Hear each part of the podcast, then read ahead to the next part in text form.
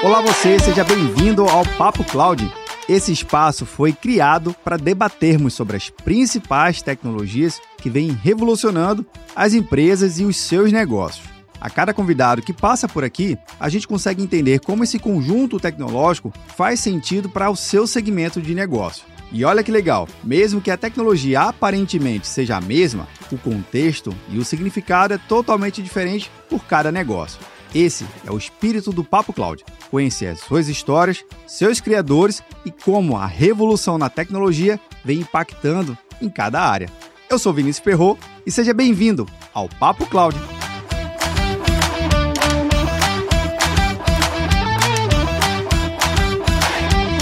Olá você, seja muito bem-vindo ao Papo Cloud. Eu sou o Vinícius Perro e nesse mercado de tecnologia da informação, tudo acontece muito rápido, não é verdade? Mas existe uma empresa aqui que tem um certo lema que eles falam que vão nutrir relações de longo prazo entre empresas e profissionais tech. Curioso, né não? Onde tudo acontece rapidamente no mundo da tecnologia, a empresa muda, o profissional muda, novas tecnologias mudam e como criar esse relacionamento de longo prazo. É por isso que a gente vai conversar com Silvestre Mergulhão, CEO da Impulso. Mergulhão, seja muito bem-vindo aqui ao Papo Cloud. Opa, e aí, pessoal? Obrigado, Vini, obrigado pelo convite. Gosto sempre de compartilhar minhas histórias, minhas experiências. Espero que seja bastante proveitoso aí para o seu público. Cara, sem dúvida. E eu fiquei bastante curioso, viu, Mergulhão? Porque ter esse lema na empresa, eu acho que é bem, bem audacioso, porque a tecnologia muda tanto e os profissionais vivem correndo atrás de novas habilitações. As empresas buscam esses profissionais habilitados com esses novos conhecimentos para desenvolver melhor os seus negócios e sair na frente no mercado. Como é que funciona esse contexto aí na Impulso? Explica aqui pra gente. É porque a tecnologia muda muito, né? Mas nós, seres humanos, somos os mesmos. Verdade. somos desde sempre, né? Adiantando um pouquinho a história, mas comentando sobre uma coisa que foi uma transformação, assim, para mim, na minha vida, como pessoa e como profissional, né? Foi uma, uma transformação de tech para humano, sabe? Porque eu, eu sempre fui o cara do, das exatas. Ganhei o computador do meu pai muito cedo, quis aprender programação por si só, porque era anos 90, né? Não tinha internet ainda. Sim.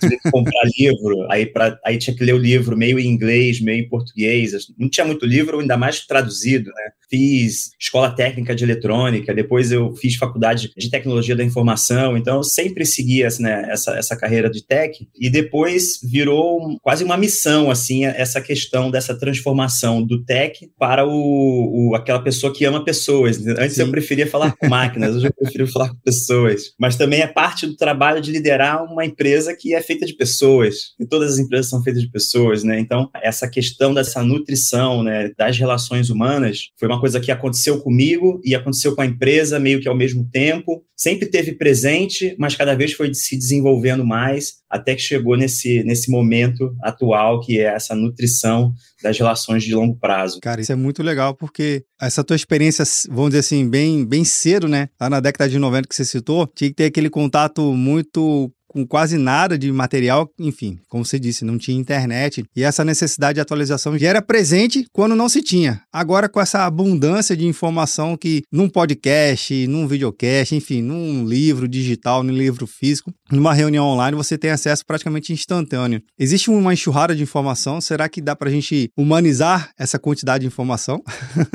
Olha, eu não sei, tá? Assim, o, as inteligências artificiais aí estão para tentar simplificar um, um pouquinho o nosso trabalho, né, nesse mundaréu, né, de informação e tudo mais. Inclusive, as IAs, elas realmente ainda vão transformar bastante a forma como a gente trabalha e o mercado. A gente pode falar sobre isso mais à frente. Mas a, a grande questão que, que me parece, assim, que, que é o cerne não, não são essas hard skills, não, não é esse conhecimento técnico, porque esse conhecimento técnico, ele, vou botar entre aspas aqui, não dá para ser também tão simplista, ele é, ele é fácil de aprender. Se a gente tivesse começado a aprender sobre tecnologia desde a escola básica, você já chega com 20, 20 e poucos anos, entre aspas, expert, porque você já passou 10 anos estudando aquilo. Né? E só que hoje a gente não tem isso. O ensino básico não ensina programação, o ensino básico não ensina letramento digital, salvo algumas poucas exceções. Enquanto que o ensino básico você aprende matemática desde lá do começo para qualquer um hoje que estudou, né, pelo menos até o ensino médio, você vai fazer uma conta, a maior parte das contas simples você faz tudo de cabeça, porque você faz aquilo desde sempre. Exato. E, e para fazer coisa de, coisas do seu dia a dia no mercado e tudo mais, você faz isso é, meio que automaticamente, e aí parece que é natural. nasceu assim. Não, é porque você exercitou isso ao longo é, de algumas décadas e, e, aí isso se tornou natural. E a mesma coisa poderia ser com tecnologia. Né? Então, por que, que um programador chega com 20 e poucos anos e é um gênio da programação? Porque ele começou com 10. ele não começou com 20 e poucos. Ele começou fazendo aquilo de muito tempo. E aí o que a gente tem visto, assim, é uma, é uma percepção generalizada, assim, do mercado, que é o que mais falta, apesar da, de toda a evolução tecnológica, o que mais falta hoje são os soft skills, que é a forma como você lida com as outras pessoas. Quem sou eu que também não tem teto de vidro, porque essa também era a minha, minha própria questão, né? Isso foi uma, um interesse pessoal meu e uma necessidade que veio a partir, né, do crescimento da Impulso, a partir eu ter que gerenciar muitos times e também nós somos uma empresa 100% remota desde sempre. Então também não é uma não é uma coisa muito antiga para mim, assim, foi uma descoberta razoavelmente recente. E aí a questão para mim que foi assim, foi um aha moment. Fiquei apaixonado. Cara, isso é muito legal porque mostra que dá para a gente misturar e combinar muito bem esse lado não tão técnico como o lado das relações. Como é que hoje na Impulso vocês conseguem até mesmo habilitar os profissionais de vocês e levar ao mercado essa mensagem. E também é um desafio generalizado. Todas as empresas precisam de profissionais de tecnologia. Às vezes encontram um profissional que ele gabaritou ali o currículo, tem todas as certificações, todas as competências, tem um portfólio assim invejável, mas no dia a dia o camarada ele não consegue falar um oi em reunião. Como é que é, é isso? Tem múltiplas coisas aí. A primeira, uma coisa importante também é, é, é, a gente saber respeitar as individualidades. Sim. Isso faz parte assim do, do, trabalho da Impulso, né? Hoje, num passado mais distante, isso era diferente. Mas hoje nós somos uma empresa que é agnóstica no sentido de tecnologia e de métodos. A gente não é contra nem a favor de nenhum método de desenvolvimento de tecnologia. A gente não é contra nem a favor de nenhuma tecnologia específica. O que a gente acredita é que a gente tem que colocar as pessoas com os interesses certos dentro dos contextos corretos. E esse é um dos primeiros passos para que você gere uma relação de longo prazo. Por exemplo, tem muita gente que não gosta de trabalhar no mercado financeiro, porque acha que o mercado financeiro é muito competitivo, as pessoas estão ali meio que talvez brigando umas com as outras, passam uma por cima das outras e tudo mais. Eu não vou dizer que isso é bom ou ruim, Sim. mas tem gente que se dá muito bem trabalhando nesse tipo de ambiente e tem gente que dá, se dá muito mal trabalhando nesse tipo de ambiente. Então, o que importa é vamos colocar para trabalhar nesse tipo de ambiente quem acha muito legal trabalhar nesse tipo de ambiente. Porque tem gente que acha muito legal. E não importa se eu, mergulhão, gosto ou não gosto. Para mim, não faz diferença. Importa que a gente tem que colocar a pessoa certa no lugar certo. E aí, para isso, a gente precisa ter um trabalho humanizado de seleção, de recrutamento, de conversa com as pessoas para conseguir identificar, mesmo que seja em entrelinhas, porque muitas vezes é nas entrelinhas que a gente descobre muita coisa, né, identificar essa, essas sutilezas vai falar, pô, essa pessoa aqui pode dar certo nesse tipo de projeto mesmo sendo um projeto que talvez a maior parte das pessoas não vai achar legal. Tem profissionais que gostam de trabalhar em projeto legado por exemplo. Eu, inclusive, no meu caso pessoal, eu sou um desses caras. Eu gosto de pegar um projeto velho, gostava, né? Porque eu já não meto a mão no código de programação já tem um tempo, mas num passado mais distante, adorava pegar um projeto velho que estava ali, que repare, velho não quer dizer que não estava em uso. Sim, sim. Em uso, em uso, quando responsável pelo core de alguma empresa, Exato. entende? Muitas, milhares de usuários ali, parte do sistema central da empresa rodando nele, mas era um negócio velho. Só que aí, por ser velho, já estava ultrapassado, era lento, tinha questões de usabilidade. Eu adorava pegar aquilo ali e transformar no supra-sumo em dois anos de transformação, o pessoal falar assim: caraca, agora esse negócio tá bom pra caraca, não troca não. Não mexe mais. não mexe mais, deixa assim que agora funciona. Então eu sou uma pessoa que gostava muito de fazer esse tipo de coisa quando eu trabalhava, né, com essa parte de programação. Enquanto tem gente que, assim, não quer trabalhar com isso, quer pegar um projeto novo, do zero, e começar um projeto em vez de continuar um projeto. São perfis, são, são modos de se fazer que não tem certo, não tem necessariamente o errado, são questões de opção, e essas questões questões de opção elas também podem variar de acordo com o tempo de vida da pessoa. Eu falei de coisas mais técnicas aqui, mas coisas que não são técnicas, como, por exemplo, estabilidade financeira. Eventualmente você pode ser jovem e não precisar de estabilidade financeira. Você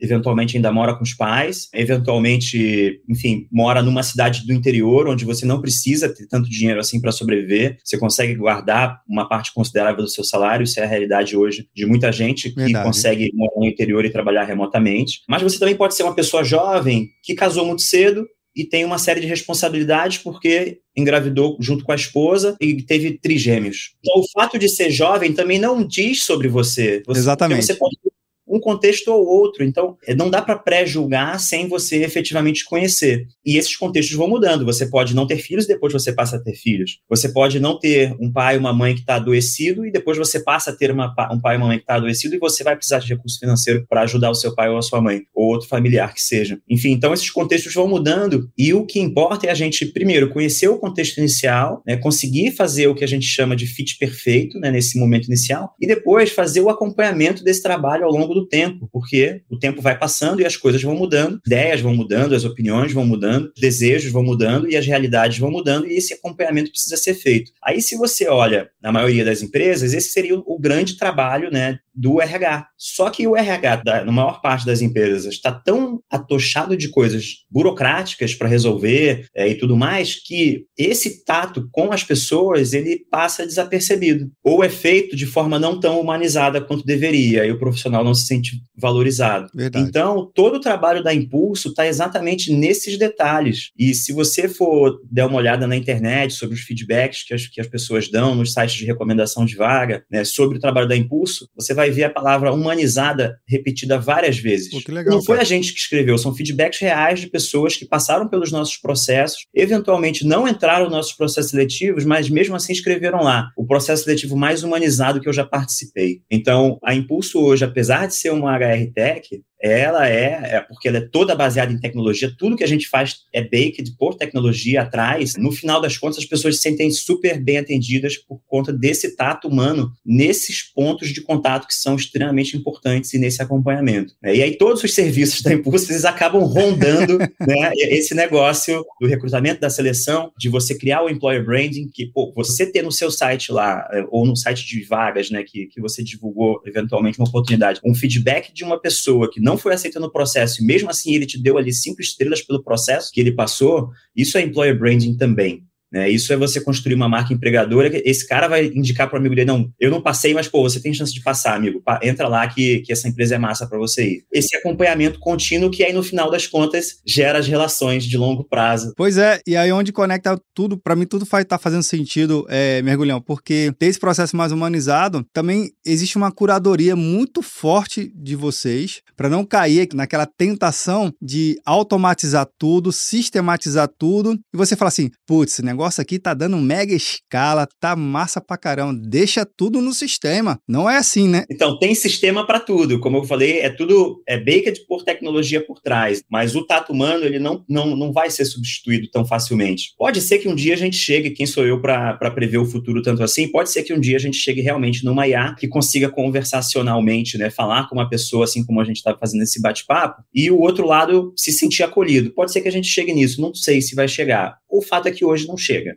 Então, a gente ainda precisa desse relacionamento humano, mesmo que no back-office né, a gente seja empoderado tecnologia, porque a gente consegue fazer isso com escala, porque a gente tem muita tecnologia por trás. Mas nesse contato pessoal, aí é, tem que ser no, um a um. Inclusive, assim, um, uma das das grandes diferenças assim que tem né, da, da, entre a Impulso e muitas outras HR Techs né, do mercado que fornecem né, ATS, né, que são aqueles Applicant Tracking System, né, que é o, o sistema que a pessoa entra para participar de um processo seletivo. Né. Tem muitas, muitas HR Techs que são focadas em fornecer o ATS para seus clientes usarem. A gente não fornece o ATS. Do ponto de vista do profissional, ele tem lá a página com as vagas, com as oportunidades que ele diz, eu quero participar. Aí, quem operacionaliza né, o uso do ATS ATS somos nós, a Impulso. A gente não dá para o nosso cliente usar o nosso ATS. O nosso ATS é para o nosso próprio uso, né? E a gente entrega para o cliente o resultado do uso da nossa tecnologia, dos nossos sistemas e das nossas entrevistas e desse contato pessoal. Essa também é uma, é uma das grandes diferenças que tem entre a Impulso, né, e outras empresas, né, que são focadas em fornecer o sistema né, de, de ATS.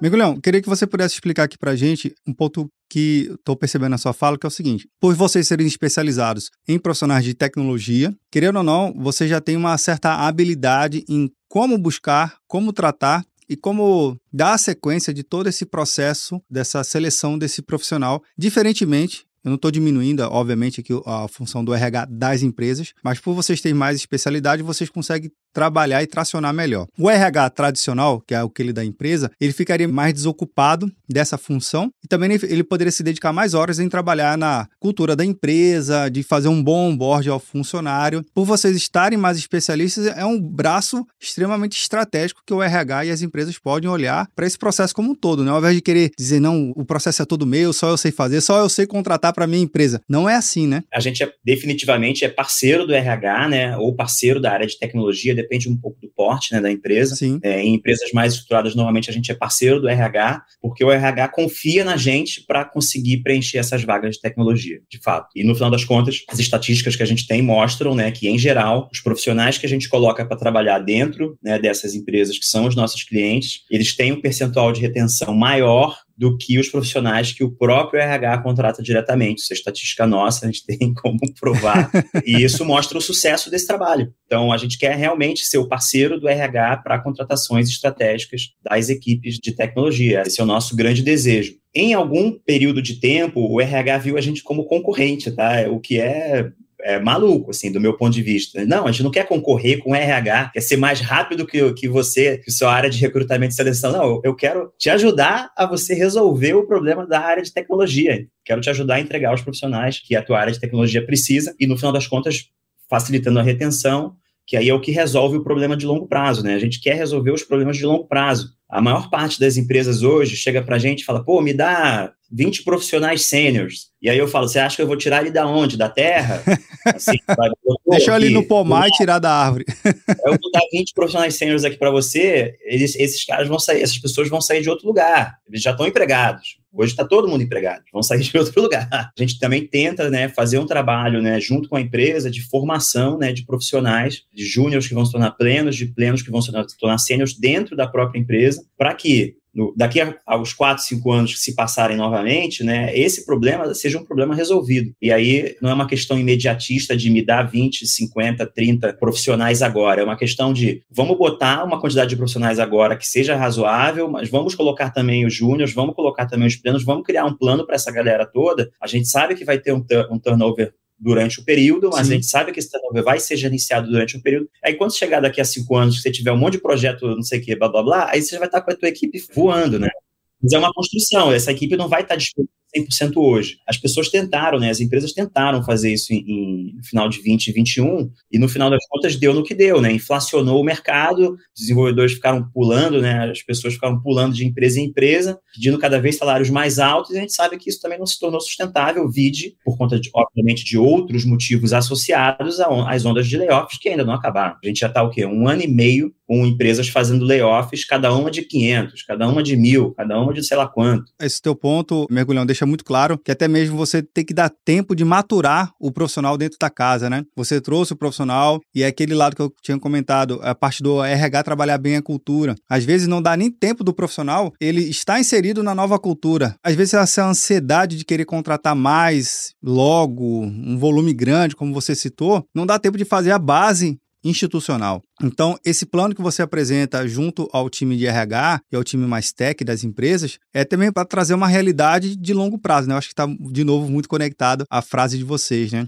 Você percebe que as empresas, depois que vocês esclarecem esse processo para eles, eles entendem um pouco mais ou, ou ainda não? Tem uma empresa ou outra ali que fica mais resistente? Depende da maturidade da empresa, depende um pouco da maturidade da empresa, da maturidade do setor. Tem muitos setores de RH hoje extremamente profissionais na, na contratação tech. Lembrando que a gente trabalha trabalha com todo tipo de empresa, né? Então, tem, por exemplo, empresa de varejo, tem algumas que são nossos clientes. O RH está tá acostumado a contratar vendedor, vendedor de loja, em sua maioria. E aí você bota o mesmo RH para contratar vendedor de loja e contratar tech. Algumas empresas já, já fizeram especializações dentro da área de RH específica para tech. E aí isso facilita um pouco o trabalho. Então, alguns outros clientes nossos não, são tech raiz mesmo, que são empresas com fundação de tecnologia. E aí esse RH normalmente já é mais especializado em tech. Então, isso varia um pouco. E o que importa para a gente é que, independente dessa área né, de atuação da, da empresa, independente do segmento, que o RH veja esse, perceba esse valor e compre essa briga de longo prazo, o que nem sempre acontece. Empresas, por exemplo, de capital aberto, elas têm informações a divulgar para o mercado, precisa dar resultado, senão a ação cai. Então, existe um, um, uns incentivos meio perversos ali para que você entregue resultado de curto prazo quando você tem empresa, vou botar entre aspas aqui, empresa de dono, eventualmente essa pessoa já tem mais uma visão de longo prazo, porque percebe que, assim, eu não preciso dar resultado necessariamente mês que vem. Não preciso dar resultado gigantesco, né? Enfim, não preciso que essa empresa vala... Vai valer três dígitos da noite pro dia, né? É, eu estou construindo uma empresa para ficar com ela durante 10 anos, para ficar durante 15 anos. Então, eu quero ter as minhas fundações bem atendidas. E aí é uma visão diferente. Então, então varia muito, porque o mercado é bastante diverso, né? Agora, Mergulhão, explica aqui pra gente, até mesmo para quem está vendo ou nos ouvindo, a Impulso, ela consegue atender empresas de pequeno, médio e grande porte? Vocês estão mais direcionados a um tamanho ou a um setor da economia? Conta aqui pra gente que de repente pode ter uma empresa que não tão grande, não, não tão aberta ainda na bolsa, mas que seja interessante. Pô, vou entrar em contato com a Impulso. Explica aqui pra gente o nicho de cliente que vocês atendem. Em termos de segmento, não, não existe padronização, não tem um segmento específico. A gente atende praticamente, e temos clientes ativos em praticamente todos os segmentos. Como eu falei, a gente tem varejo, a gente tem bancos, né, o mercado, mercado financeiro em geral, não só bancos, né, tem crédito também, empresas de crédito, empresas de educação, tem várias empresas de educação que a gente atende, empresas de infraestrutura, enfim, tem, então realmente assim é, um, é, é, é bastante, bastante amplo. Serviços também, tem vários clientes nossos são apenas de serviços, enfim, então tem um, uma, um range bastante amplo aí que a gente consegue atender. Afinal, nós somos agnósticos de tecnologia, desde que a tecnologia se adapte ao segmento da empresa, para a gente está tá funcionando. E aí, em relação ao tamanho né, das empresas, não tem muita relação com o porte da empresa, tá? mas tem relação com o porte da equipe de tecnologia da empresa. O que, que acontece? Uma empresa pequena, com uma área de tecnologia pequena, a área de tecnologia tem cinco pessoas, por exemplo, bem pequena, né? E aí ela escolhe assim: ah, vou terceirizar aqui uma vaga para impulso. E aí vamos supor que, por acaso, eu erre nesse recrutamento, tá? E, e não funcione. Porque errar, às vezes, a gente erra, tá? Sim, Só para okay. Faz parte do processo. Ele queria uma pessoa, eu entreguei uma pessoa, essa pessoa representa 20% da capacidade de produção dele, ou 25% da capacidade de produção dele, e aí essa pessoa sai. O impacto desse profissional que saiu na produção daquela empresa é muito representativo. Então, em passo que, se eu tenho uma empresa né, que tem 100 profissionais de tecnologia, e aí, por ter 100 profissionais de tecnologia, essa empresa já tem um CTO, já tem um segundo escalão que é responsável por gerenciar os projetos, que por sua vez gerencia várias equipes, ou seja, não é mais um, um projeto só que cinco pessoas fazem, a gente está falando de seis, sete projetos, cada um com, seu, com suas lideranças, né? a gente está falando de uma estrutura hierárquica um pouquinho maior. Se eu boto uma, duas pessoas em projetos diversos ali, e eu boto 10, 15 pessoas para trabalhar em alguns desses projetos, e eu erro uma pessoa, o impacto disso no todo é muito pequeno como empresa, a gente teve que escolher as brigas que a gente quer comprar e que a gente não quer comprar. Isso é um, é um aprendizado de empresariado, né, de empreendedorismo. Né, e a gente teve que, em algum momento, definir o nosso ICP. E aí a gente só trabalha com empresas que têm equipes de tecnologia acima de 100 pessoas. Né? Então, não importa o porte total da empresa, importa o tamanho da área de tecnologia. Bacana, isso, isso deixa bem claro que é o famoso serve para todo mundo. Não, não serve para todo mundo. Esse corte é o Boa. corte específico. Empresas que tenham em sua área de tecnologia acima de 100 profissionais. Bacana, isso ganha até escala e profundidade no, no processo. Agora, obviamente, Mergulhão, uma coisa que vem surgindo muito recentemente no mercado é o tal da, da inteligência artificial, inteligência generativa. Na sua ótica, isso pode acrescentar bons resultados a longo prazo, tanto para as empresas, tanto para vocês aí? O mundo geral, assim, né, o mundão, ainda não entendeu o tamanho do impacto que isso vai trazer. A gente está falando aqui de, assim, é, cargos de, de, que hoje são operados né, por pessoas em que uma mesma pessoa eventualmente vai se tornar 10, 15 vezes mais produtiva num espaço de tempo curto. Então, assim, Cara, a gente está falando de um ano, um ano e meio, talvez, em que determinados cargos dentro de empresas vão. O, o, profissional vai se tornar 10, 15 vezes mais produtivo. não é uma estatística que eu procurei de mercado, até porque não tem, né? É uma coisa que eu desenvolvi na minha cabeça, que é o que eu imagino que vai acontecer, né? Então, um pouco de futurologia aqui. Não sou muito futurólogo, não, mas dado o que, o que eu estou vendo acontecer, dá para imaginar um pouco do que vai vir no futuro, e isso inclui a área de programação, Tá? Então, programação não vai escapar dessa alta de produtividade, talvez não seja 15 vezes, mas vai aumentar em uma ordem de grandeza relevante, né? e isso vai fazer com que a gente tenha uma horda de profissionais também que a gente, como mundo, né, como sociedade, vai ter que ver o que faz. Eu não tenho a resposta. O Ayu Harari tem um artigo em que ele fala sobre os profissionais, os desocupados, eu não lembro o termo exato correto que ele usou, mas é alguma coisa assim, se referindo né, a esses profissionais que vão perder né, as suas posições, mas eu não acho que vai ser um caos, não é isso que eu estou dizendo a, a, sociedade sempre teve, historicamente, né, esse processo de adaptação. Então, as vagas, elas, elas moveram de lugar. Não foi porque a gente teve a, a, a Revolução Industrial que as pessoas ficaram sem emprego. Na verdade, elas foram movidas para usar os seus cérebros em outros lugares. Exato. Tanto é que hoje, a massa de pessoas que trabalham num escritório hoje, umas décadas atrás, não existia. E hoje estão todas aqui trabalhando no mercado, só que fazendo coisas diferentes do que se fazia 50 anos atrás. Eu acho que o mercado sempre vai, vai se adaptar, mas o fato é, vai ter uma momento pontual aqui em que isso vai acontecer, vai ser rápido e a sociedade vai ter que dar um, uma estalada de dedo para dar uma avançada rápida, porque de fato eu acredito que a, a produtividade geral ela vai desse, desse trabalho de escritório, tá? A produtividade geral do trabalho de escritório ela vai vai se tornar impressionante, assim, né? Você já deve ter visto, né, os, os co-pilot de programação, o negócio é um negócio absurdo. Então, assim, gente, eu, eu sou da época do Eclipse, né? Na, na, verdade, eu sou antes do Eclipse, mas depois eu cheguei a trabalhar bastante com o Eclipse, né? Tava ali no Delphi 2, no Delphi 3. Então, o Eclipse já fazia mágica, que era assim, o autocomplete. O autocomplete já era assim um negócio, pá, caraca, ó. Como ele sabe, né? É o trabalho. Aí agora no Copilot você digita três linhas de código, ele faz as outras 20. Aí você faz um ajuste aqui, um ajuste ali, e você fala, cara, rapaz do céu. Pois é, cara. Eu até fazer uma, um breve comentário aqui. Eu acho que a capacidade dessas novas ferramentas que tem esse nome de inteligência artificial generativa, né? É uma ferramenta. Se a gente, enquanto profissional, souber aproveitar bem dela no dia a dia, a nossa preocupação ou a nossa principal habilidade vai ser muito mais interpretar o contexto e usar dela o que ela tem de melhor. Assim, olha, o contexto é esse. Se fosse isso, eu teste de hipótese, né? Se fosse isso aqui, qual seria o resultado? Aí eu faria a minha análise ali, eu não teria que digitar porque você citou ali 20 linhas de código, mas tu sabe que tem programas que é passa de milhares de linhas, né? Então, eu acho que é muito mais nesse, nesse aspecto de, do profissional do futuro, ele conseguir analisar o contexto e perceber e saber pedir, né? Falar que, galera, me ajuda aqui, só que você está falando ali com, com uma máquina, né? Mas, enfim, são coisas que a gente... Cenas dos próximos capítulos. Cenas dos próximos capítulos, é, eu tô animado, tá? Para ver esse, esse futuro chegando. E Sim. eu sempre fico pensando, como é que dá para usar isso aqui na Impulso aqui, né? Como é que eu fico pensando assim? E aí tem vários experimentozinhos pequenos né, que a gente já fez aqui. É mais dizer assim, ah, usamos inteligência artificial extensivamente. Não, vamos exagerar. Tem, tem uma galera ainda exagerando, dizendo que usa pra caraca, você vai lá ver, não tem nada.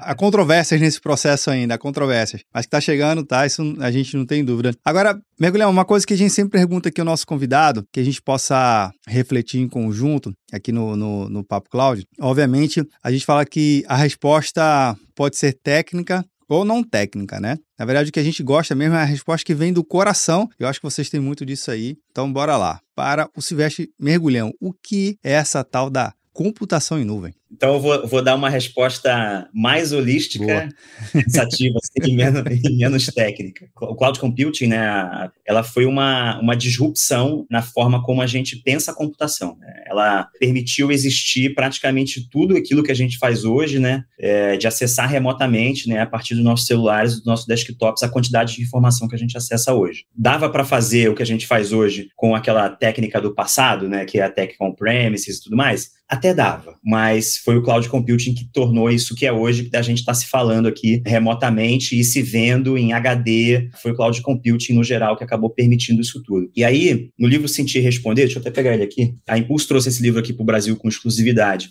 O livro, né, fala, né, nós somos nós os autores, né, a gente fez a tradução para o Brasil, né, sobre estar nessa crista da onda, né, no sentido de sentir o mercado, por isso que o, o livro se chama Sentir e Responder. Sentir o mercado, se adaptar e adaptar os nossos negócios ao contexto do mundo, seja é, esse contexto qual for. Boa. E a pandemia, ela mostrou essa a necessidade, né, disso ser uma constância, dessa adaptação ser um movimento contínuo e não assim uma ação pontual de inovação, é, um aha moment que eu criei uma invenção e aí essa invenção agora deu certo no mercado e aí agora eu não invento mais nada pelos próximos 50 anos. Né? A gente defende na verdade o contrário, que essa inovação ela deve ser um movimento contínuo e esse livro fala sobre isso. Você vai ganhar a sua edição, tá? Ô, rapaz, obrigado. Adoro. Vai ter review no canal, viu? Se preocupe não.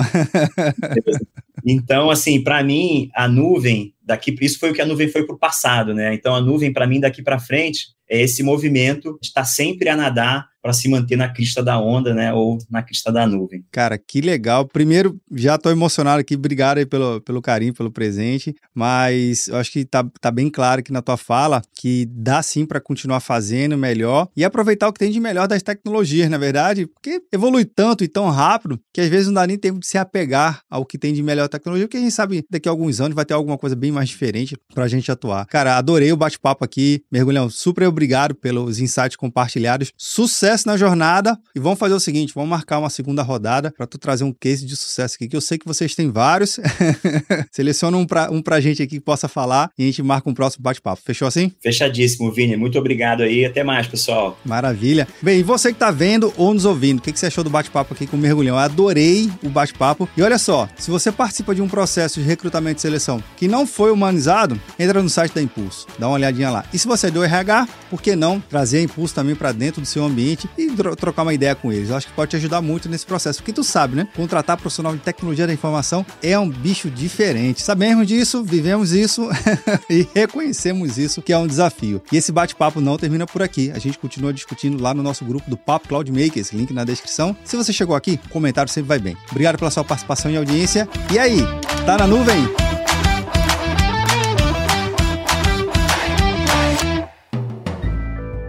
Mais um produto com a edição Senhor A.